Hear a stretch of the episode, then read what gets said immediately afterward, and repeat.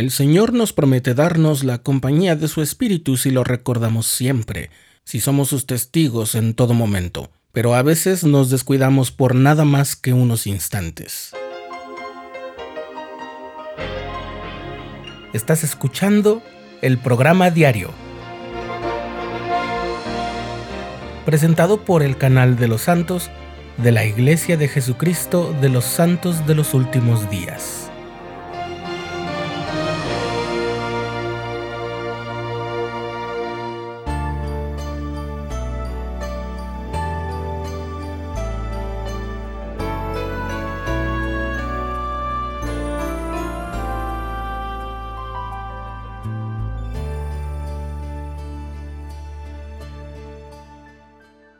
Hace muchos años, cuando era un joven presbítero, un par de amigos y yo regresábamos de una actividad deportiva en nuestro centro de reuniones. Creíamos que sería buena idea continuar pasando juntos el sábado, de modo que hicimos una parada en el supermercado para comprar refrescos o gaseosas y botana como cacahuates, papas fritas y esas cosas. El gran plan era pasar la tarde viendo una película de terror y luego un partido de fútbol, Íbamos en el auto de uno de mis amigos, de modo que aquello iba a ser uno de esos sábados placenteros e inolvidables. Cuando terminamos nuestras compras y mi amigo arrancó el auto, nos dirigimos hacia la salida del estacionamiento y entonces ocurrió uno de esos incidentes de tránsito que son mucho muy comunes en los estacionamientos grandes. Un auto que venía en dirección perpendicular al nuestro se apresuró para ganarnos el paso.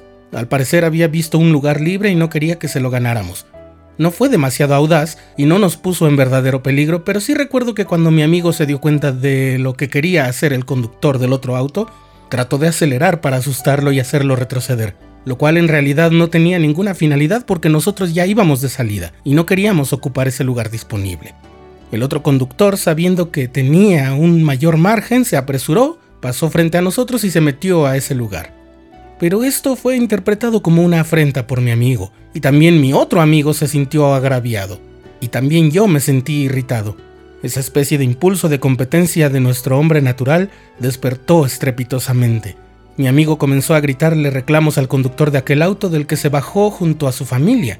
Aquel hombre levantó sus manos en un gesto que parecía disculparse precisamente como el que se hace en algunos deportes. Los tres que íbamos en el auto sabíamos que su ademán era de conciliación, pero entonces mi amigo comenzó a gritarle insultos que se referían a sus lentes gruesos, su cabello chino y su baja estatura. Y nosotros apoyábamos a nuestro amigo poniendo cara intimidante y gritando cosas como ya vete.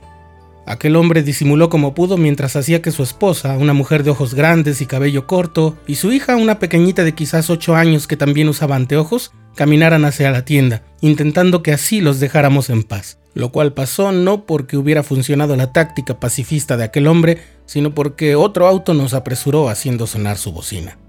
Triunfantes, inflados de nuestra soberbia y satisfechos con nuestra ira sin sentido, fuimos a la casa del otro amigo, vimos una película de terror y luego un partido de fútbol. Cuando este terminó, nuestro amigo el del auto me llevó a casa. Al día siguiente había que ir a los servicios dominicales. Aquel domingo llegamos temprano como acostumbrábamos los del sacerdocio arónico para preparar la mesa de los emblemas, confirmar nuestras asignaciones y ayudar al obispo en lo que se requiriera.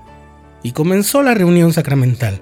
Como había muchos presbíteros y pocos diáconos, los maestros repartirían los emblemas. Mi amigo el del auto y yo nos quedamos cerca del obispo como sus mensajeros, y mi otro amigo fue a bendecir los sacramentos con otro de nuestros amigos jóvenes del barrio.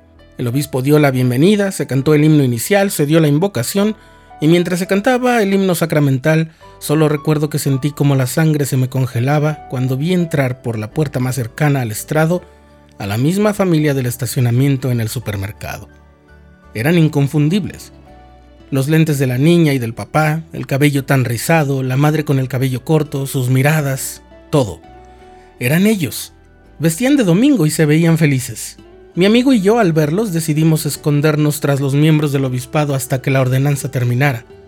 Estuvimos a punto de no tomar los emblemas, pero una semana antes se nos había dicho en una clase que la única persona que nos puede dar la instrucción de no hacerlo es el obispo, y que era nuestra responsabilidad participar dignamente de ellos.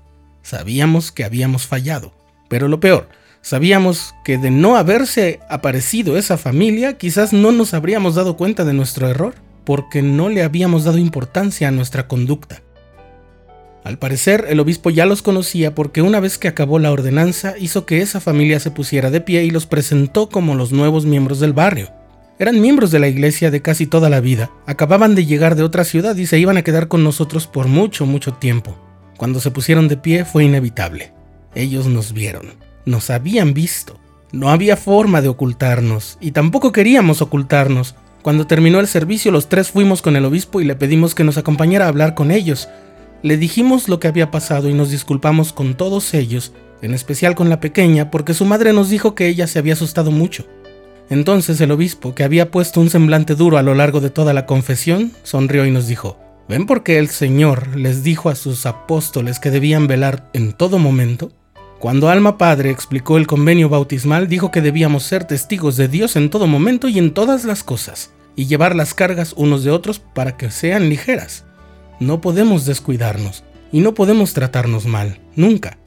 Y no se trata de ser descubiertos o no, se trata de que en esta ocasión pudimos ofrecer nuestras disculpas y reparar el daño moral, pero si ellos no hubieran sido los nuevos miembros del barrio, ese daño habría quedado sin reparar.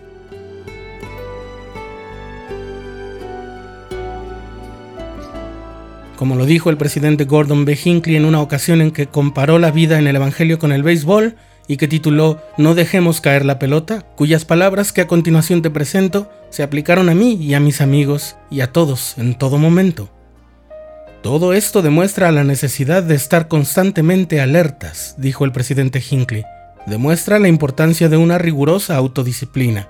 Demuestra la necesidad de estar continuamente edificando nuestra fortaleza para defendernos de la tentación. Nos previene sobre el uso indebido del tiempo, especialmente de nuestros momentos de ocio.